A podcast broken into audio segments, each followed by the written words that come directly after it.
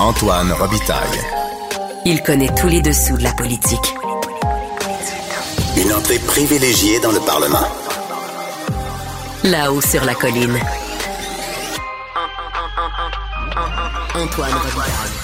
Bon lundi à tous. Aujourd'hui à l'émission, adopter une loi spéciale pour mettre fin à un conflit de travail dans le secteur public, comme euh, les grèves qui commencent demain. Eh bien, c'est loin d'être aussi facile que jadis pour les gouvernements, et ce pour des raisons constitutionnelles, comme nous l'explique de manière fort pertinente notre chroniqueur Patrick Taillon, qui nous fait comprendre que cette nouvelle situation n'est pas sans effet pervers. Mais d'abord, mais d'abord, c'est le moment de passer à la rencontre Les Voix de la Voix. Quand on partait de bon matin, quand on partait sur les chemins, à bicyclette. Et bonjour Guillaume Lavoie. Antoine Revitaille, bonjour. expert en politique publique et laudateur du vélo sur tous les lundis, mais qui est en studio avec nous. C'est donc agréable. Visite euh, dans la vieille capitale. Pour, Pour une en- bonne raison, pour Que des bonnes raisons. qui est liée au vélo. Absolument. Et là, je suis en route pour Rivière-du-Loup, pour la belle région du Bas-Saint-Laurent, qui organise, Antoine, son premier. Puis là, c'est tout l'écosystème social, politique, essentiellement touristique, qui organise une journée, le Forum Vélo. Et là, vraiment, c'est la mobilisation de toutes les forces vives de la région pour tirer avant, d'abord comprendre, documenter et tirer ou harnacher tout le potentiel de l'économie touriste, touristique du vélo. Oui. Et alors, c'est assez merveilleux de voir ça. Et tu sais, le- pour être capable de profiter de la chose, là, il y a une recette de ce que j'appelle quatre ingrédients plus un. là. D'abord, ça prend des infrastructures routières ou des sentiers derrière pays.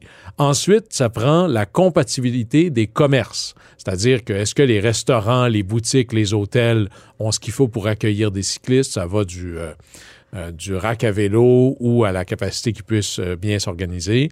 Les commerces qu'on pourrait appeler, pardon, les commerces de soutien, hein, réparation, euh, dépannage, accompagnement des bagages. Moi, je l'ai essayé une fois, ça Ah. c'est génial. là. Oui. Alors, t'as- il y a quelqu'un qui prend tes bagages le matin et qui amène ça au prochain endroit. Toi, tu profites de, de la ride pendant ce temps-là. Et surtout, la structuration de l'offre. Par exemple, maintenant, sur le site web de Tourisme Bas-Saint-Laurent, tu cliques vélo et là, ça t'amène. Vous avez un vélo de montagne, un vélo de route, vous êtes là pour combien de temps? Comment on structure cette chose-là?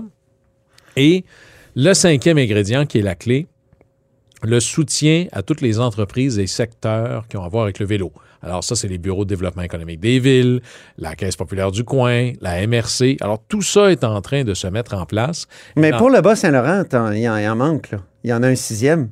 Ah. La qualité des couchers de soleil quand tu roules à vélo le soir, mais c'est ben oui. absolument fabuleux. C'est magnifique. Là, Moi, j'ai fait plusieurs voyages dans le Bas-Saint-Laurent. C'est une de mes régions préférées pour faire du vélo. Sérieusement. Ouais, tu sais que d'ailleurs, c'est un potentiel gigantesque Oui, oui. avec le, le vélo de montagne maintenant. Ah. Pas seulement l'été, mais aussi l'hiver avec le vélo euh, que toi t'appelles Dodu, là, ou le, le VPS, le, le vélo à pneus euh, surdimensionné. Et là, on va essayer de casser d'abord les Il y a- mythes. hein. Il y a des belles, des belles routes de gravel aussi. Moi, j'en Oui, ai fait oui. le- la- du, du gravel bike. euh, Le vélo d'arrière-pays. Du vélo de gravel, Euh, pardon. C'est magnifique. Là.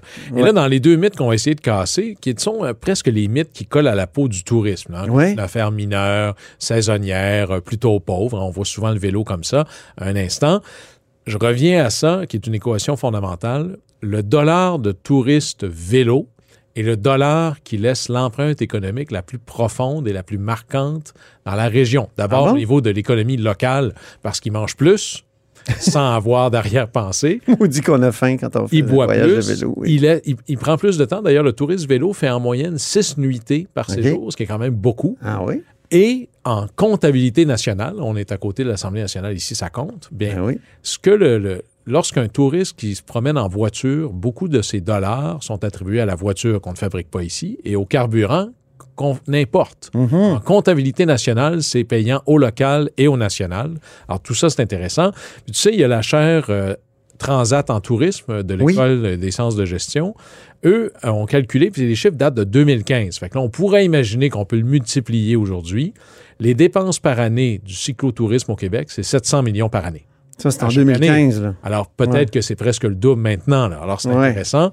Alors, on va. euh, Est-ce que j'ai très hâte d'aller là parce que tous les acteurs de la région, donc des élus, aux acteurs économiques, aux acteurs touristiques, aux, aux acteurs sociaux, comment on fait pour d'abord tous se mettre au diapason de la véloéconomie pour que dans chacun des morceaux de la chose, les, les commerces, les villes, les MRC, les chambres de commerce, on se dise, structurons notre offre pour promouvoir, mais accueillir la manne sur deux roues, qui sont les touristes à vélo. La manne sur deux roues, c'est bon, ça. Et tu vas voir, je pense que euh, l'exemple, il y a déjà une tentative comme ça qui s'est mise en œuvre en Estrie, et là, on migre vers le Bas-Saint-Laurent.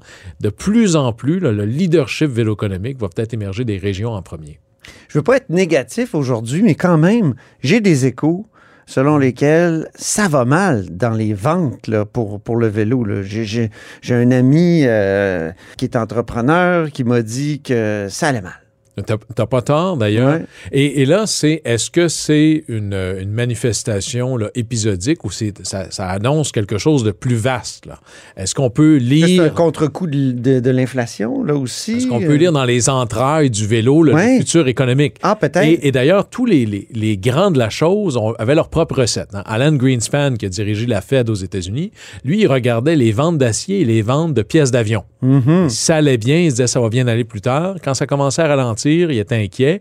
Jean Chrétien, qui a appris euh, son économie euh, à travailler avec euh, le grand Mitchell Sharp à Ottawa, battait le, ministre, le ministère des Finances à chaque année pour ses prévisibilités économiques. C'était fait une formule maison. OK. Eh Bien là, moi, j'ai un Puis indicateur. quand on dit le, quand le, bâtiment va, tout va. Quand la oui. Là, justement, il n'y a pas de mise en chantier. Ben là, on pourrait dire, et là, voici, moi, mon, mon PIF économique, c'est le PIF vélo, un Ah. nouvel indicateur.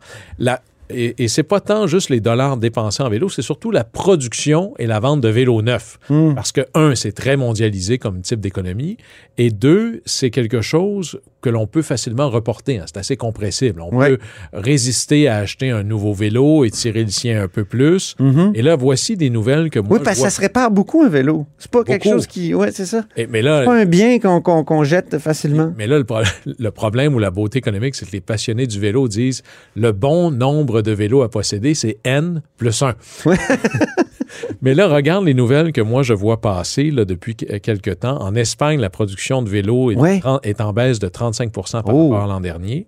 Au Orbea, les beaux Orbea. Ben, oui. tu vois, tu les connais bien. Oui. Aux Pays-Bas, baisse la production. Les inventaires sont très importants. Ah. En Allemagne, un producteur de, euh, de dérailleurs ou de, ouais, on pourrait le dire comme ça, là, très avancé, a une baisse de revenus de 20 OK. Taïwan, qui est véritablement la base de l'industrie mondiale du vélo, gros inventaire, on ralentit la production. Et au Québec, moi, j'entends la même chose. Les inventaires sont élevés. Alors, ça Après a- des années euh, post-pandémie où on se disait Il y avait on veut un vents vélo et on n'arrive pas à se le faire livrer. Alors là, Là, c'est l'inverse. ça nous annonce peut-être des lendemains un peu plus tristes parce que s'il n'y a pas de dollars dépensés en vélo, c'est parce que les gens, c'est pas tant qu'ils manquent d'argent maintenant, mais ils se disent peut-être j'aurai besoin de cet argent-là plus tard. Donc, plus grande inquiétude dans la tête du consommateur. Mais les fondamentaux, ne perdons pas espoir pour la véloéconomie, sont quand même au vert. OK.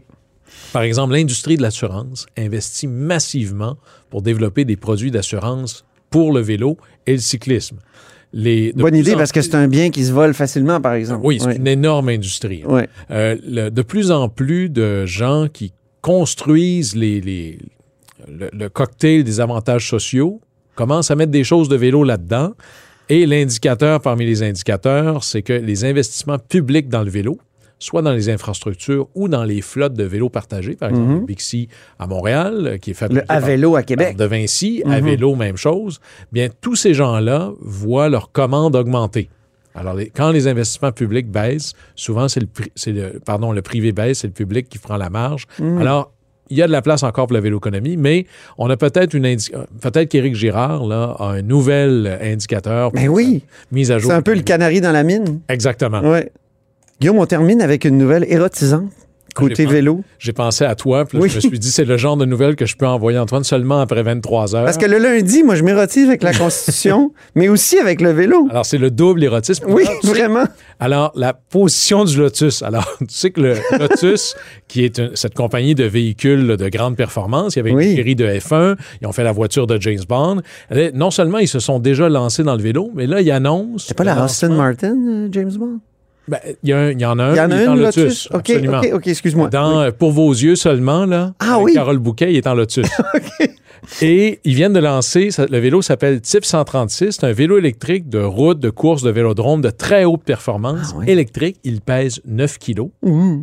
Mais tout ce que tu sauves en poids, tu le perds en portefeuille. Il coûte 25 000 euros. Alors, euh, taux de change, là, à peu près 37 500 dollars. Mon Dieu. Alors, tu vois ça, là, Comme une auto usagée maintenant. oui, mais là, t'imagines ça, tu peux dire, et c'est un investissement. Oui. Ça ne perdra pas de valeur. Non, non, c'est certain.